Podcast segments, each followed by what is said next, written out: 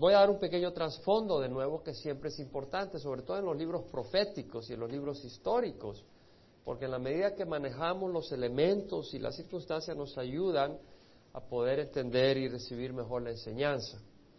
Entonces, este es el, eh, como recordábamos, en el año 605, Nabucodonosor entró a Jerusalén y se llevó a Daniel, a Ananías, Misael y Azarías, a estos siervos, fueron siervos de Dios.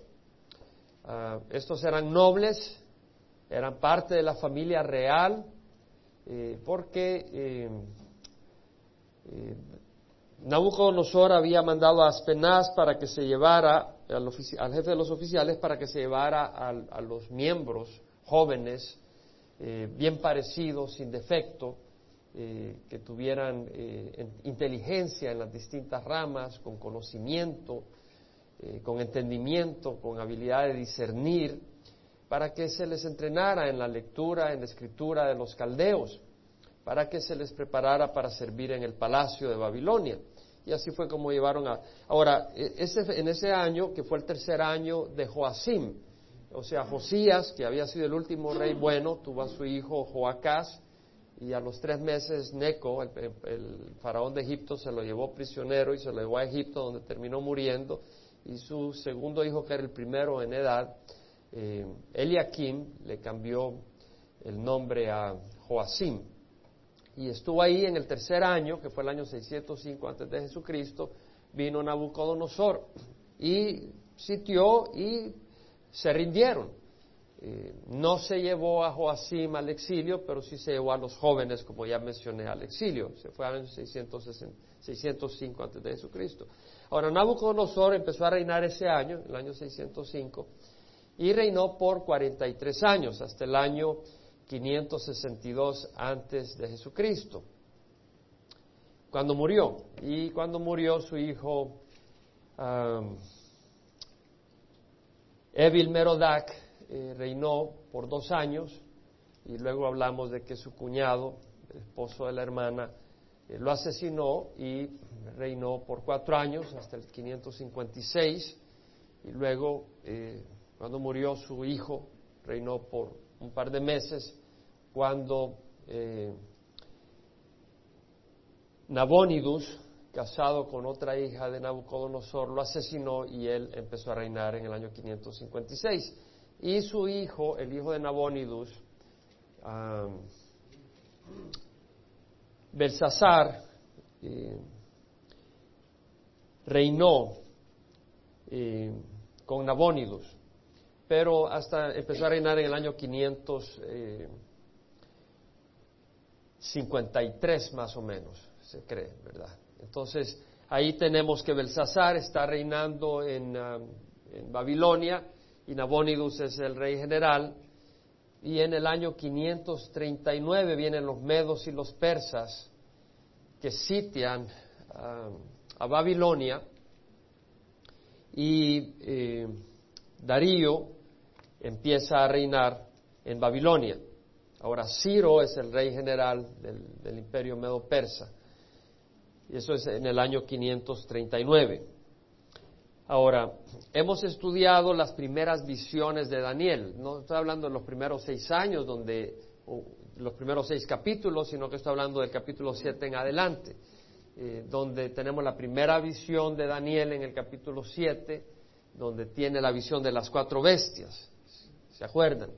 Que estudiamos que la primera bestia era el, el león con alas de águila y la segunda era el, oso levantado de un lado y que representaba el imperio medo-persa.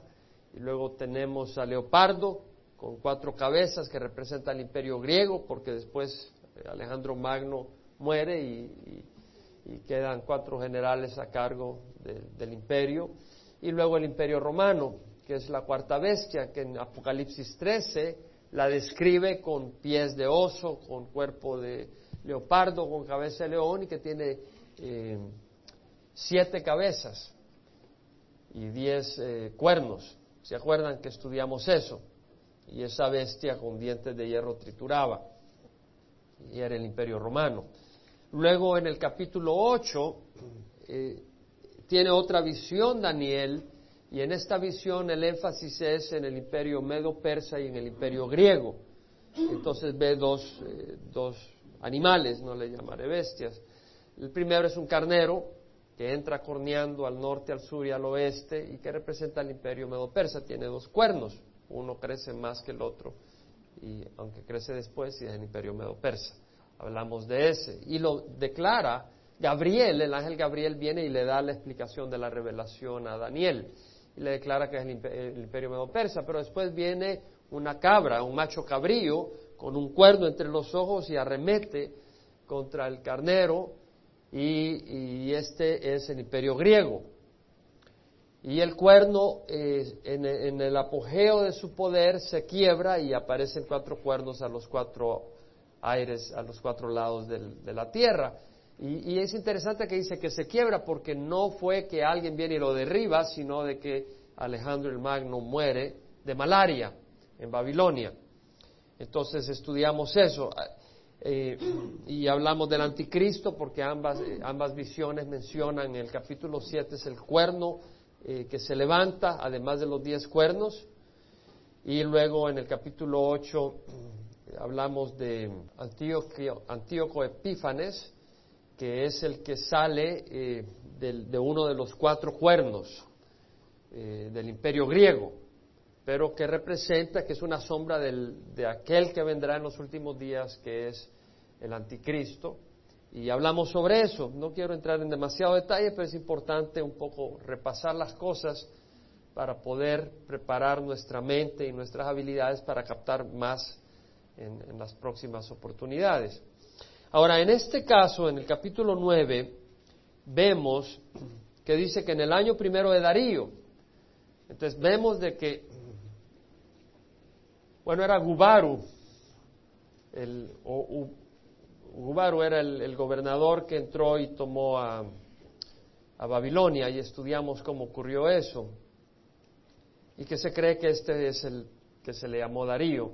Existe otra posibilidad ¿verdad? Está Ugbaru y que Gubaru y Ugbaru realmente no eran el mismo y Ugbaru entró, tomó Babilonia y a los 17 días entró eh, Ciro y a los ocho días murió Ugbaru. Entonces se cree que posiblemente Gubaru es otro al que le llamaron Darío, que fue el rey. Hay, hay un poco de confusión no claridad exacta en los hechos históricos, la parte bíblica es intocable. Eh, ¿Por qué menciono eso? Porque he estado mencionando de que el que entró y que tomó Babilonia eh, es probablemente Darío, pero eh, puede que no haya sido exactamente él, sino otro que posteriormente, unos días después, fue establecido como rey. No quiero mencionarlo como algo que no existe alguna posibilidad de divergencia histórica. ¿Sí me explico? Sin tratar de confundir mucho. Pero creemos probablemente eh, que haya sido tal vez el gobernador que entró y tomó, pero independiente, Darío empezó a reinar al principio. Eh, y vemos que en el año primero de Darío, entonces, ¿qué año fue? Fue el año 539. Porque fue eh, después de 17 años cuando entró Nabónidos, 17 años después. Nabónidos entró en el 556. Entonces, 539 fue cuando derribaron a Belsasar, cuando mataron a Belsasar, que entró los medopersas. En el primer año de Darío, hijo de Azuero, descendiente de los Medas, este Darío es el, que se menciona en el capítulo 5. Eh, no es Darío el persa, que ese es otro que aparece después. Este Darío de los Medos fue constituido rey sobre el reino de los caldeos. En el año primero de su reinado, yo Daniel, ahora este es el año 539, ahora Daniel se fue a Babilonia en el año 605. En el año 536 estamos hablando, eh, perdón, 539, estamos hablando 66 años después. Daniel tiene ochenta y pico de años. ¿Entendemos? Es un hombre anciano. Y dice, en el primer año de su reinado, yo, entonces vemos que este hombre anciano recibe una revelación poderosa. Tú no puedes decir, bueno, ya tengo 60, 70 años, ya Dios no me puede usar. Tú sírvele a Dios de corazón. Entrega tu vida al Señor y deja que Dios te use a cualquier edad. Juan el apóstol escribió el libro de Apocalipsis cuando tenía ochenta y pico de años. Vemos estos siervos de Dios, pero un hombre de Dios disponible, M acá. Entonces vemos que dice, yo Daniel pude entender en los libros el número de los años en que por palabra del Señor, que fue revelada al profeta Jeremías, debía cumplirse las desolaciones de Jerusalén, 70 años. Ahora vemos que Jeremías probablemente ya había muerto. Y de alguna manera a él lo llevaron a Egipto. ¿Se acuerda que estudiamos eso? cuando estudiamos en Segunda Reyes eh, y, agarramos parte del libro de Jeremías, como al final eh, los israelitas que quedaron ahí eh, no siguieron la voz del Señor y se terminaron yendo a Egipto. Mataron a Gadalías, que era el gobernador puesto por Nabucodonosor, y se terminaron yendo a Egipto. Le pidieron a, a Jeremías si Dios los dirigía a Egipto o a dónde. Y cuando les dijo, Dios dice que no se vayan a Egipto, ellos dijeron, tú me estás mintiendo, Dios no dijo eso, vámonos a Egipto y te llevamos. Y probablemente, acuérdense que Jerusalén cayó en el año 586, entonces estamos hablando 47 años después de la caída, ¿verdad? 586, eh, es más, y estamos hablando del 539, 40, sí, 47 años después de la caída de Jerusalén. En 60, 70, Jeremías tenía ya veintipico de años de estar eh, profetizando, probablemente Jeremías había muerto y de alguna manera en Egipto eh, los rollos de Jeremías fueron llevados a, Daniel, de manera que Daniel pudo leer la profecía. Y vemos que dice, pude entender en los libros el número de los años en que por palabra del Señor, que fue revelado al profeta Jeremías, debían cumplirse las desolaciones de Jerusalén. Entonces vemos que Jeremías había escrito a palabra de Dios, se habían burlado de él, lo habían metido en el, en el, en el hoyo, eh, lo, habían lo habían hecho sufrir, despreciar, maltratar, no creían, él decía, entréguense a Babilonia, pero vemos que se cumplió su profecía. Y los que fueron al exilio pudieron darse cuenta realmente Jeremías tenía razón. Y obviamente que Daniel tuvo que saber todas estas cosas. Y sabía que Jeremías era profeta de Dios. Y ahora vemos que Jeremías ha declarado de que hay un límite a la ira de Dios, que hay un tiempo de misericordia para el pueblo de Israel. Algo especial eso, es algo maravilloso. Y vamos a ver en el capítulo 25 de Jeremías. Entonces, vemos en el capítulo 25 de Jeremías que dice, palabra que vino a Jeremías acerca de todo el pueblo de Judá en el año cuarto de Joacim. ¿Se acuerdan que hablamos de Joacim? Conectamos las cosas. Porque en el año tercero de Joacim fue que entró Nabucodonosor. Es el primer año en que se llevó a Daniel. Ahora acuérdense que el año tercero de Joacim fue el año en que Nabucodonosor empezó a reinar. Después de que empezó el año tercero de Joacim. Así que el, el primer año de Nabucodonosor termina hasta en el cuarto año de Joacim. ¿Sí me explico? Muy importante entender estas cosas si usted quiere darse, cuenta que no hay contradicción en la escritura, si, si con ignorancia usted dice, aquí se contradice, es por, ignorancia. Porque si usted analiza las cosas se da cuenta que no hay contradicción. Amén. Entonces vemos que acá dice, en el año cuarto de Joacim, hijo de Josías, rey de Judá, este era el primer año de Nabucodonosor. Entonces no vengas y me digas, bueno, pero no dijo que el tercer año era el primero de Nabucodonosor. Claro, en el tercer año de Joacim empezó a reinar Nabucodonosor, algunos meses después de que empezó a reinar Joacim. Quiere decir que el primer año de Nabucodonosor termina después del tercer año de, de Joacim, termina en el cuarto año de Joacim, ¿entendemos? Podemos ver que la escritura es clara para el que realmente escudriña. Ahora dice, la cual el profeta Jeremías habló a todo el pueblo de Judá y a todos los habitantes de Jerusalén diciendo, desde el año 13 de Josías, hijo de Amón, rey de Judá, hasta hoy, en estos 23 años ha venido a mí la palabra del Señor. y os he hablado repetidas veces, pero no habéis escuchado. Vemos que acá Jeremías está declarando esta profecía que va a dar después, pero que acá dice de que él por 23 años ha estado predicándole al pueblo. ¿En qué año lo dice? En el año 605. Si le añades 23 años son el año 628. Entonces, del 628 al 539, que fue cuando da la profecía a Daniel, ¿estamos?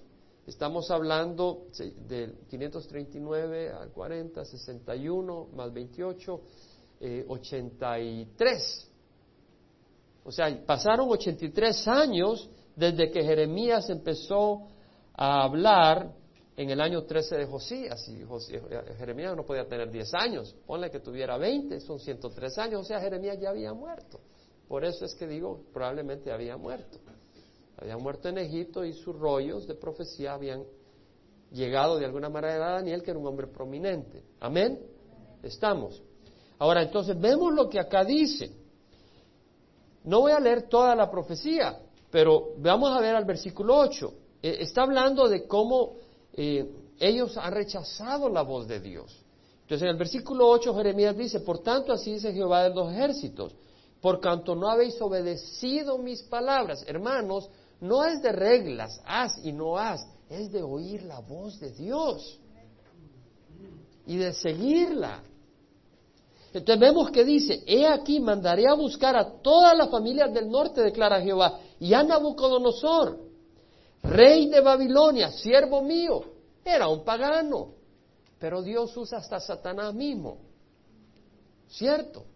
Y usa a Nabucodonosor. Es importante entender la soberanía de Dios. Nunca se me olvida, hace tal vez tres años, mi hermana Gerlinda, que ahora está en una condición física muy delicada, pero nunca se me olvida una vez orando con ella por teléfono, me dice, Jaime, Dios es soberano. Y realmente yo lo he oído, etcétera, pero esa vez penetró mi corazón de una manera profunda lo que ella dijo. Dios usa, Dios es el Espíritu de Dios vive y usa a cualquiera. Tú no sabes cuándo te usa Dios. Tú no sabes cuándo tal vez dice algo y no sabes con qué poder llega a penetrar. Y nunca me olvida eso, penetró en mi corazón y empecé yo, muy curioso, a realmente tratar de abarcar realmente la soberanía de Dios. Y ha transformado mi vida. Porque ahora yo estoy convencido que no hay un pelo de tu cabeza, no hay nada que ocurra sin el permiso absoluto de Dios. Estoy convencido. Si tú no estás convencido vas a vivir en temor y en angustia. Pero si estás convencido hace una gran diferencia en tu vida. Dios está en total, absoluto control de las circunstancias. Vemos acá que entonces dice, mandaré a buscar a Nabucodonosor, rey de Babilonia, servo mío, y lo traeré contra esta tierra, contra sus habitantes y contra todas estas naciones de alrededor. Las destruiré por completo los, haré objeto de horror, de horror, de burla y de eterna desolación. Y haré cesar de ellos la voz de gozo, la voz de alegría, la voz del novio, la voz de la novia, el sonido de las piedras de molino, no iban a poder ni cocinar, y la luz de la lámpara. Toda esta tierra, qué triste, la luz de la lámpara, no iba a haber luces, el enemigo iba a arrasar. El Señor había sido paciente, Año tras año, tras año, tras año. Esperaba. Toda esta tierra será desolación y horror, y estas naciones servirán al rey de Babilonia 70 años. Lo, lo declara Jeremías. Después que se han cumplido los 70 años, castigaré al rey de Babilonia. Lo castigaré y a esa nación por su iniquidad, declara Jehová. O sea, dice Babilonia es mi sierva, pero también son inicuos, malvados, y lo voy a castigar y a la tierra de los caldeos le haré una desolación eterna. No ha ocurrido todavía, pero un día toda esa área de Babilonia quedará desolada para siempre. Parece que las cosas van en esa dirección. Es posible que en los últimos días Babilonia resurja con toda la influencia del oeste, esto y el otro, la economía, habiendo descartado a Saddam Hussein, se vuelva en un centro comercial próspero y crezca y se levante y luego hay alguna crisis que lo lleve al, al suelo. Bueno, vemos la profecía del Señor a través de Jeremías.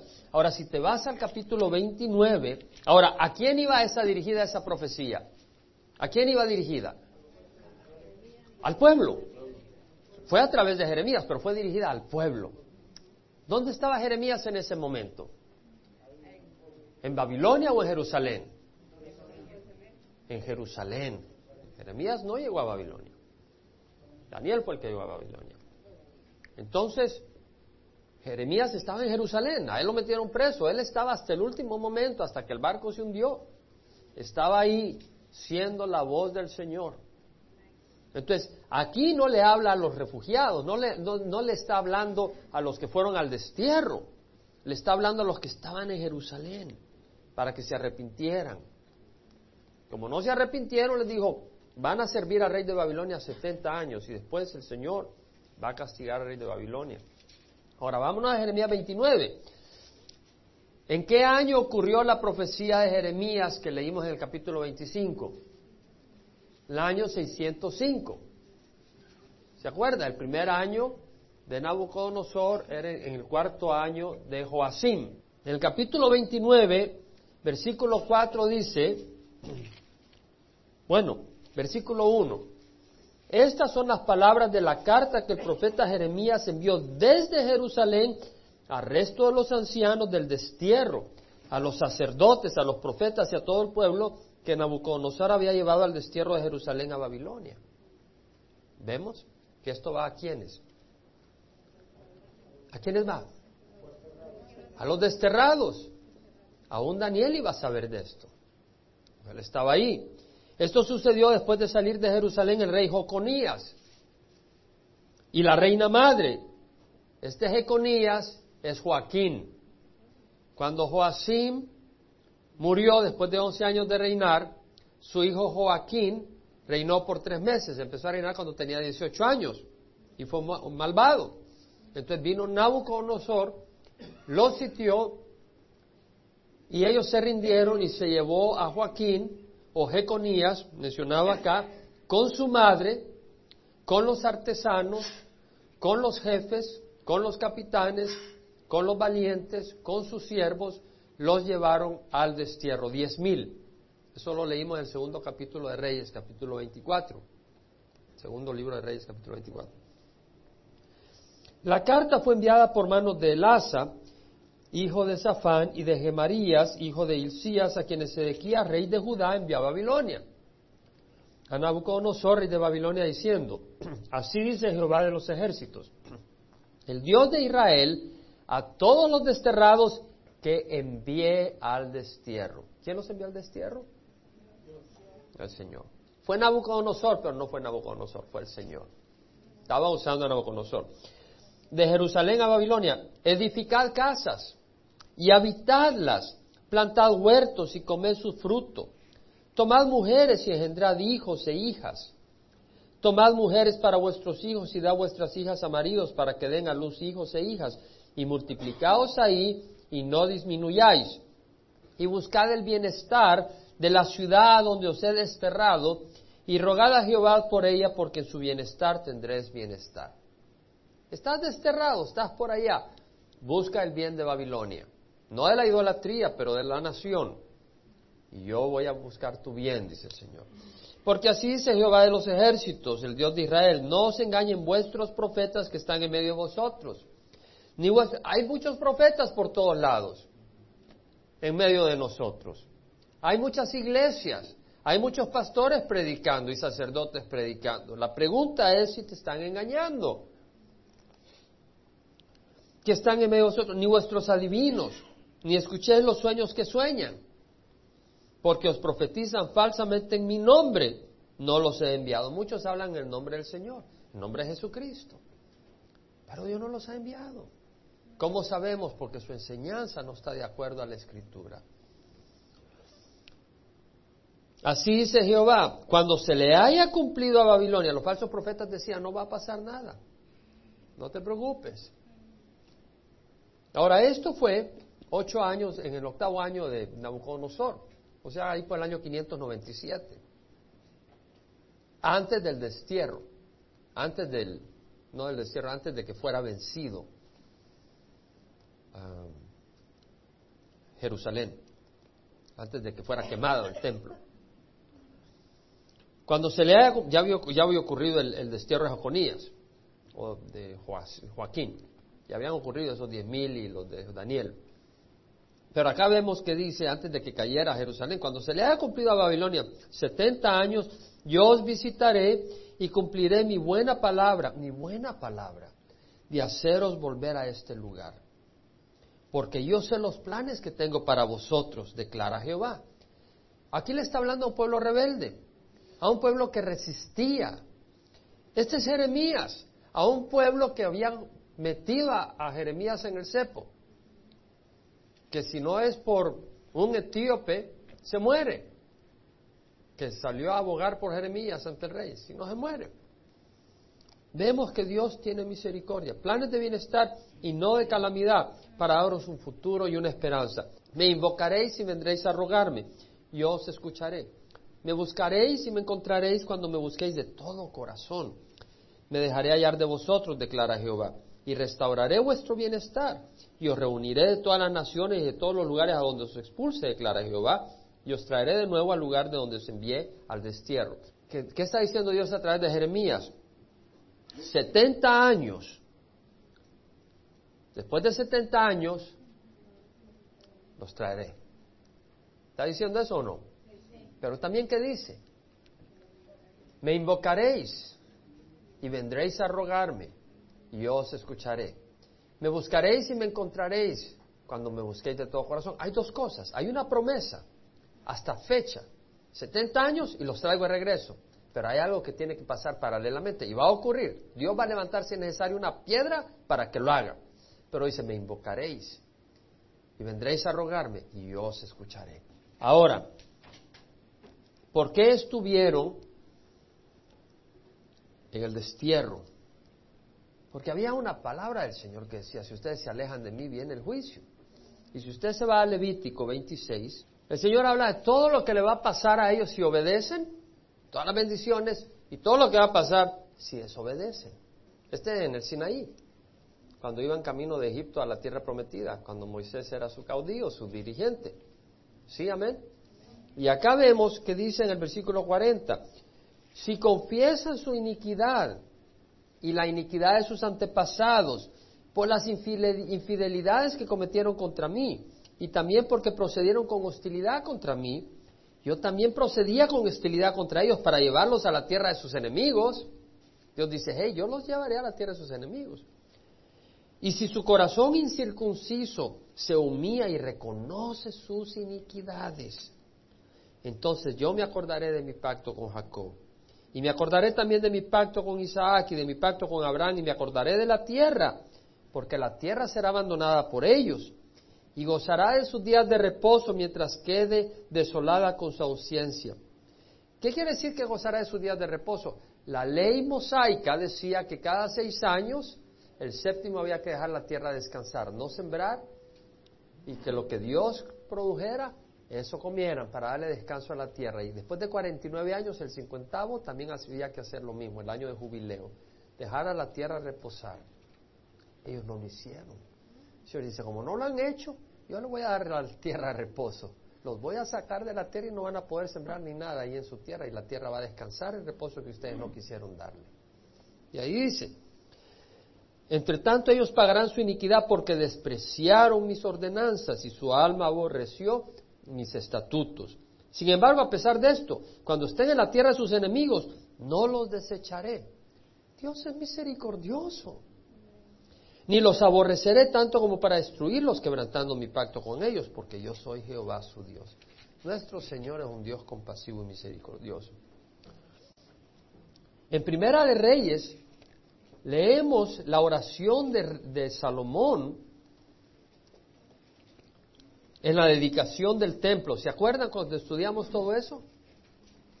Bueno, si usted pone atención en el versículo 46, esto es lo que dice Salomón.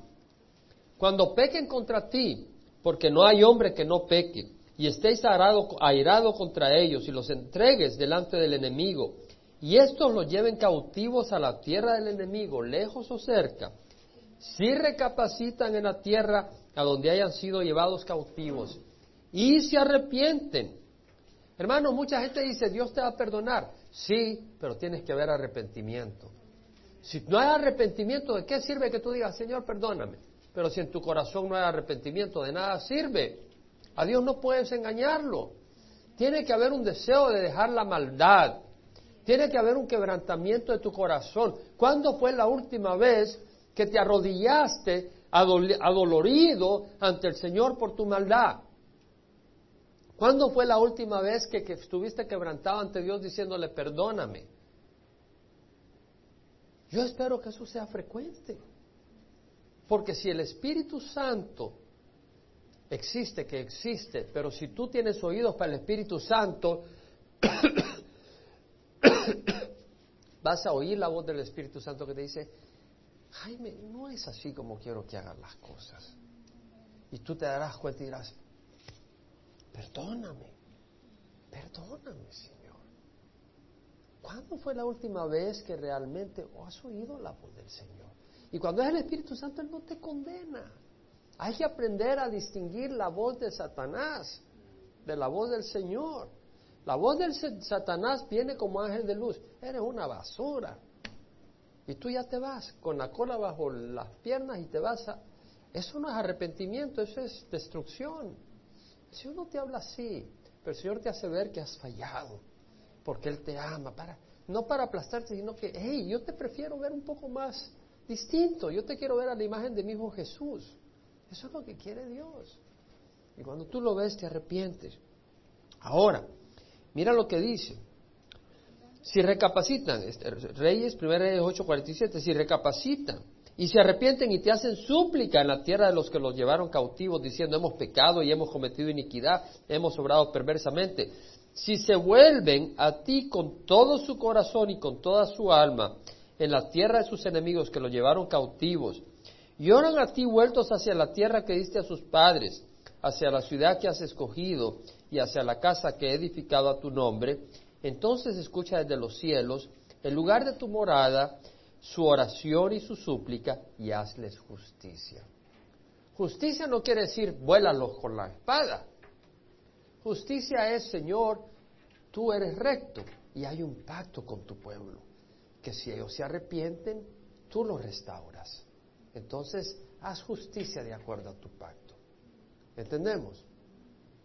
Ya vimos todo este trasfondo. Ahora vámonos a Daniel, que creo que era importante ver estas cosas para leer los primeros versículos de Daniel. Entonces vemos que dice, vamos a arrancar de nuevo. Ya tenemos suficiente trasfondo histórico, amén. En el año primero de Darío, año 539, hijo de Asuero, descendiente de los Medos, que fue constituido rey sobre el reino de los caldeos, el año primero de su reinado, yo, Daniel, pude entender en los libros el número de los años en que por palabra del Señor, que fue revelada al profeta Jeremías, debían cumplirse las desolaciones de Jerusalén, 70 años.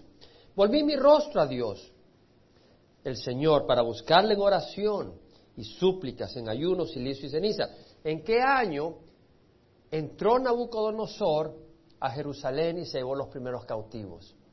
¿Alguien se acuerda? 605 antes de Jesucristo. Del 539 al 605, ¿cuántos años tenemos? 66. Estaba cerca. No solo eso, los años de esta época bíblica se, se entienden en años de 360 días.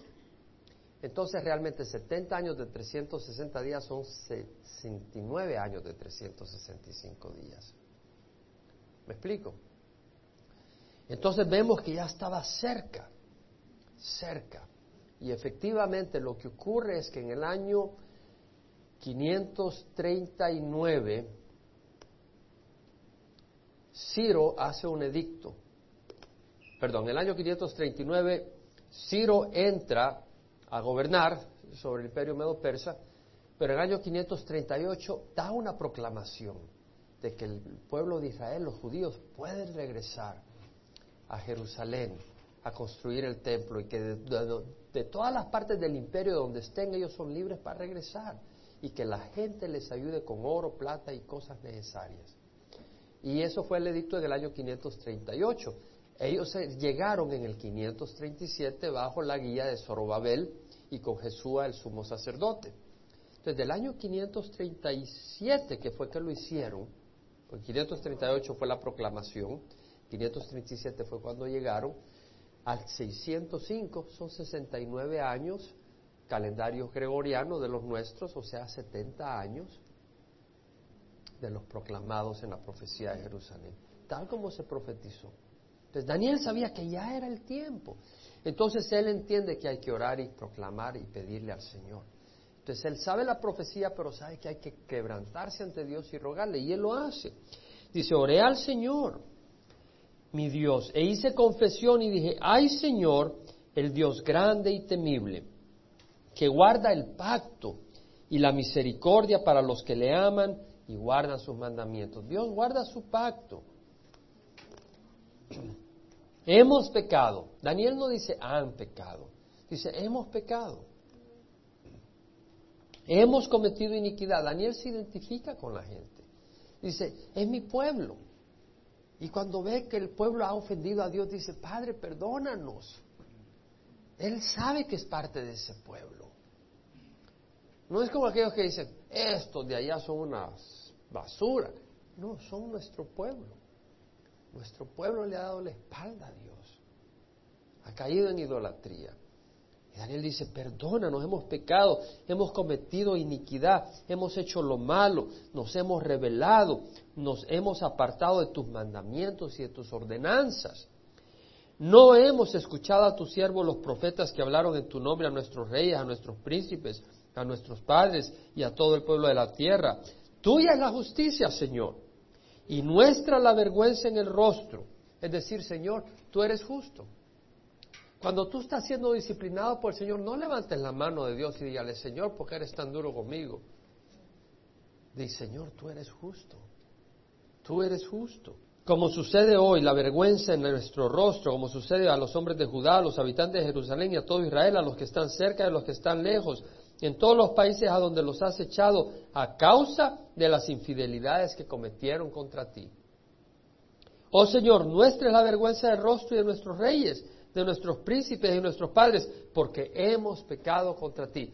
Vemos que un verdadero arrepentimiento reconoce. A mí me preocupa cuando alguien dice, bueno, yo le disparé porque estaba cometiendo adulterio. Bueno, pero nadie te hizo que dispararas el gatillo. Nadie te obliga. O yo le dije cinco mil cosas porque me insultó, pero tu lengua tú tienes control. O se me atravesó y, le di. Y, realmente tenemos que, un verdadero arrepentimiento dice perdón, punto. No dice perdona, pero. Cuando dices perdona, pero, quiere decir que no hay arrepentimiento, estás dando una excusa porque actuaste. Di perdón, punto. Cuando hay un verdadero arrepentimiento, uno dice, bueno, perdona, pero me provocaste. No, perdón, punto. Porque si no, quiere decir que la próxima vez que te provoca vuelves a actuar igual. Quiere decir que estás justificando tu actitud. No puede ser así. Al Señor Dios nuestro pertenece la compasión y el perdón porque nos hemos rebelado contra Él y no hemos obedecido la voz del Señor nuestro Dios para andar en sus enseñanzas que Él puso delante de nosotros por medio de sus siervos los profetas. Ciertamente todo Israel ha transgredido tu ley y se ha apartado sin querer obedecer tu voz. Por eso ha sido derramada sobre nosotros la maldición y el juramento que está escrito en la ley de Moisés, siervo de Dios, porque hemos pecado contra él. Reconoce, reconoce el pecado. Y él ha confirmado las palabras que habló contra nosotros. Dios no se va a echar para atrás. Dios tiene su palabra y su palabra se va a mantener. Y hubo desobediencia y vino el juicio de Dios. Y contra nuestros jefes que nos gobernaron, trayendo sobre nosotros gran calamidad, pues nunca se ha hecho debajo del cielo nada como lo que se ha hecho contra Jerusalén. Es decir, Dios trajo trajo un castigo grande. Se comieron a sus propios hijos de la hambruna que había. Ya leímos eso. Como está escrito en la ley de Moisés, toda esta calamidad ha venido sobre nosotros, pero no hemos buscado el favor del Señor nuestro Dios. No hay peor estupidez que haber recibido la disciplina del Señor y todavía resistir al Señor. ¿Qué te queda? Dios te trata de atraer con amor y no escuchas. Dios trae disciplina y no escuchas. El Señor dice, entonces, ¿qué me queda? Quedas excluido de mi amor. Apartándonos de nuestra iniquidad y prestando atención a tu verdad. Por tanto, el Señor ha estado guardando esta calamidad y la ha traído sobre nosotros porque el Señor nuestro Dios es justo en todas las obras que ha hecho, pero nosotros no hemos obedecido su voz. Y ahora, Señor Dios nuestro, que sacaste a tu pueblo de la tierra de Egipto con mano poderosa y te has hecho un, un nombre como hoy se ve, hemos pecado, hemos sido malos. Vemos que constantemente Daniel está. Oh Señor, conforme a todos tus actos de justicia, apártese ahora tu ira, tu furor de tu ciudad. ¿Por qué? ¿Porque ellos eran buenos? No. Daniel sabe la profecía de Dios. ¿Por qué 70 años? ¿Por qué los trae de regreso? No lo merecían, no se habían arrepentido. Dios mostraba compasión tras compasión. Muchos murieron, muchos murieron, pero si Dios hubiera sido recto, o sea, no recto, si no, no hubiera tenido compasión, los acaba a todos. Pero Dios dejó a algunos que probaran su justicia y que, los, y que escaparan de la muerte y que probaran su misericordia, a ver si algunos de ellos recibían el arrepentimiento y se volcaban hacia Él. Dios muja la manera. Y vemos que dice, oh Señor, apártase ahora tu justicia y tu furor de tu ciudad, Jerusalén, tu santo monte, porque a causa de nuestros pecados y de la iniquidad de nuestros padres, Jerusalén y tu pueblo son el oprobio de todos los que nos rodean. Es triste cuando debido a las barrabasadas que se hacen, ah, ¿qué hacemos los cristianos? Cristianos que decimos que somos cristianos y somos una vergüenza en el lugar de trabajo. O aparecen los pastores y aparecen que tienen adulterio, esto, el otro, robando. Y, el mundo se burla. El mundo se burla. Dice, yo no quiero nada que ver con eso. Yo cuando recibí al Señor, yo creí que todo el mundo que había recibido al Señor tenía un temor santo. Pero lo que, cuando me empecé a congregar en una iglesia cristiana, me di cuenta que había gente que estaba fría. Nunca me olvidé una vez un hermano me dice, Jaime, necesitamos reavivamiento en la iglesia. ¿Por qué necesita uno reavivamiento? Si uno tiene a Jesús, ¿para qué necesita más reavivamiento? Y no podía entenderlo. Realmente no podía entenderlo. Y le decía, ¿estás loco? ¿Qué pasa? ¿Cómo puede necesitar un reavivamiento si ha recibido a Jesús? ¿Cómo puede alguien morir en su amor hacia Dios? No podía entenderlo, pero lo he visto. Y ahora, Dios nuestro, escucha la oración de tu siervo y sus súplicas, y haz resplandecer tu rostro sobre su, tu santuario desolado, por amor de ti mismo, oh Señor. Inclina tu oído, es decir, si no hay tu santuario, si tu pueblo no, no, está restablecido, ¿qué va, ¿qué va a decir la gente? ¿Dónde va a poder saber que hay un Dios vivo? Dice, inclina tu oído, Dios mío, y escucha, abre tus ojos y mira nuestras desolaciones y la ciudad sobre la cual se invoca tu nombre, pues no es por nuestros propios méritos que presentamos nuestras súplicas delante de Dios, sino por tu gran compasión. Nadie usted diga, Señor, tienes que resolverme este problema. No puedes decir eso a Dios. Merecemos el infierno. Oh Señor, escucha, Señor, perdona, Señor, atiende y actúa no tardes por amor de ti mismo, Dios mío, porque tu nombre se invoca sobre tu ciudad y sobre tu pueblo. Un anciano de ochenta y pico de años, clamando a Dios, rogando perdón, pidiendo restauración. Es tremendo. Si tú te fueras al libro de Esdras, antes del libro de Salmos, en el primer año de Ciro, rey de Persia, para que se cumpliera la palabra del Señor por boca de Jeremías, el Señor movió el espíritu de Ciro, rey de Persia, y éste hizo proclamar por todo su reino y también es por escrito diciendo, así dice Ciro, rey de Persia, Jehová, el Dios de los cielos, me ha dado todos los reinos de la tierra y él me ha designado para que le edifique una casa en Jerusalén que está en Judá. Versículo 4, a todo sobreviviente en cualquier lugar que habite, que los hombres de aquel lugar le ayuden con plata y oro, con bienes y ganado, junto con una ofrenda voluntaria para la casa de Dios que está en Jerusalén. Versículo 5, se levantaron los jefes de las casas paternas de Judá y Benjamín, y los sacerdotes y los levitas y todos aquellos cuyos espíritus había movido Dios a subir para edificar la casa del Señor que está en Jerusalén. Vemos acá el recuento histórico de Esdra de que en el año 530, y, bueno, esto ocurrió, el decreto fue del 538.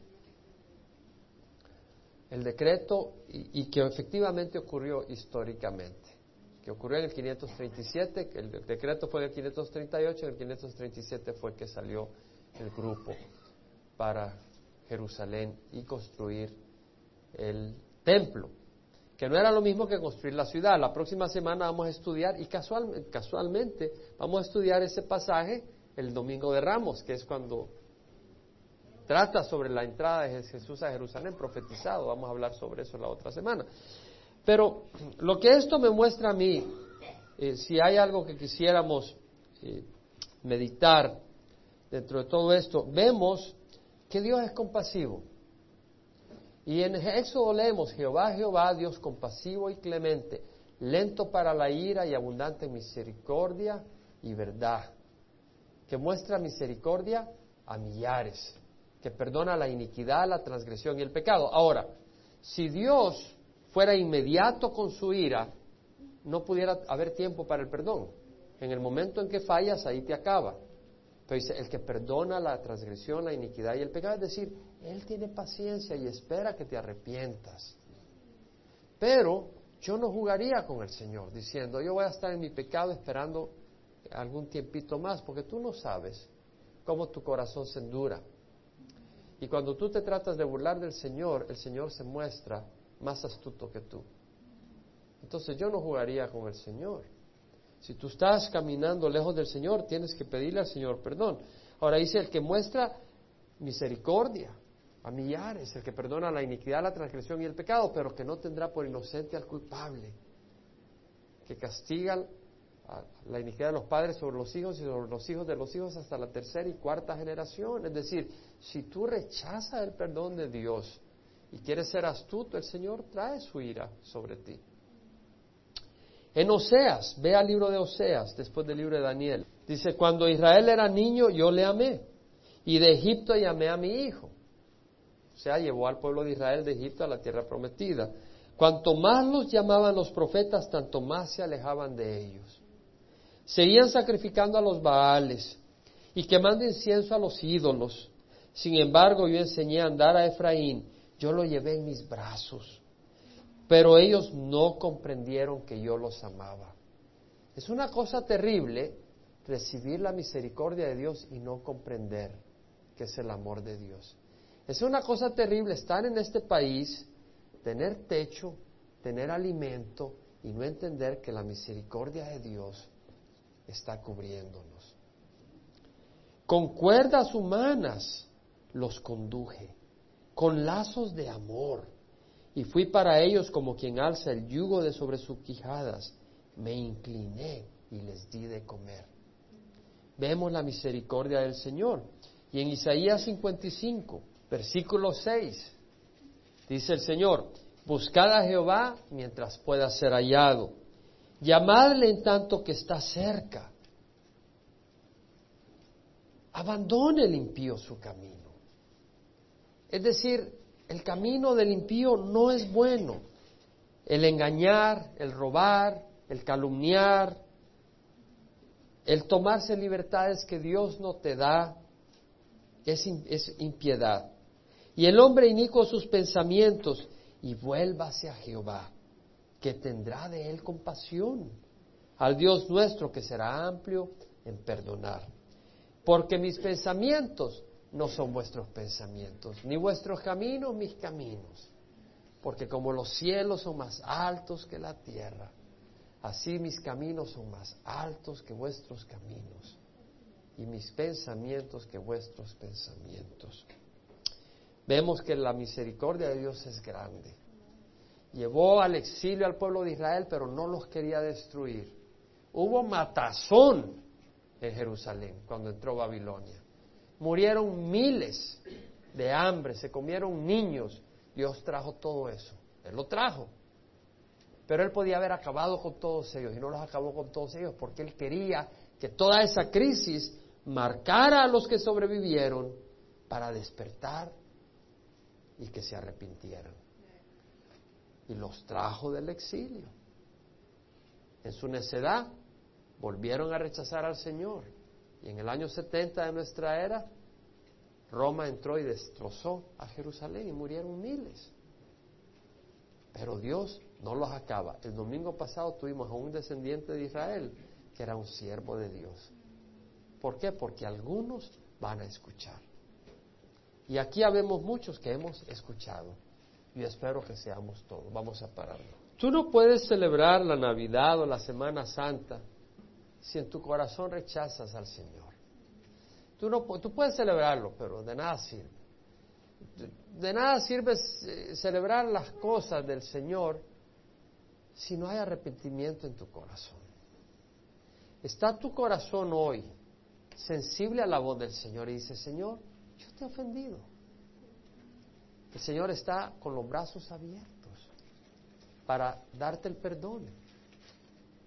Si este es tu deseo, ahí donde estás con los ojos cerrados, no te voy a hacer que hagas nada público, solo quiero saber si este es tu deseo de pedir al Señor perdón.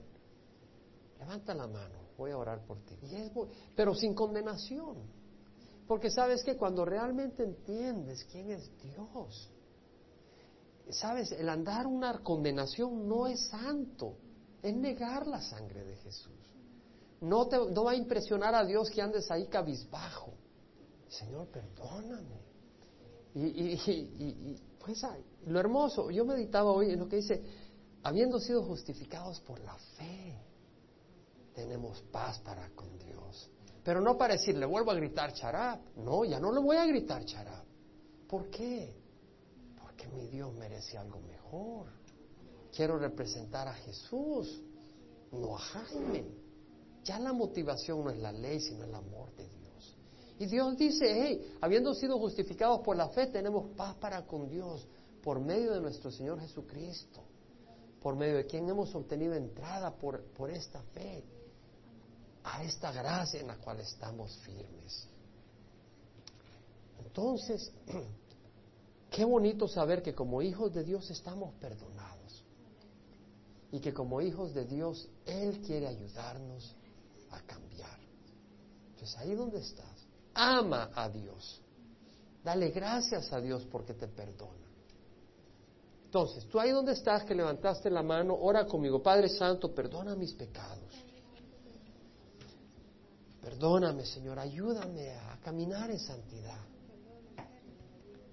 Y ahí esa área donde Dios te ha hablado, donde tú sabes que estás mal, ahí esa área, dile, Señor, perdóname y ayúdame. Dios te perdona. Si nunca has recibido a Cristo, lo puedes recibir. Pide al Señor que entre y que sea Señor de tu vida. Gracias, Padre, que tú nos perdonas. Gracias, Señor, que estamos libres, habiendo sido justificados, declarados justos, rectos, sin ninguna maldad, por la fe, por medio de nuestro Señor Jesucristo. Tenemos paz para con Dios por medio de quien también hemos obtenido entrada por medio de esta fe a, este, a esta gracia en la cual estamos firmes. Estamos firmes en esta gracia para decirte, Señor, gracias. Gracias que estamos lavados. Gracias que estamos limpios por tu sangre. Y también para entrar y decir, Señor, sigue trabajando en mí. Síguelo haciendo, Señor, para que hayan hombres y mujeres en este mundo que reflejen tu rectitud, tu misericordia, y tu amor, Señor.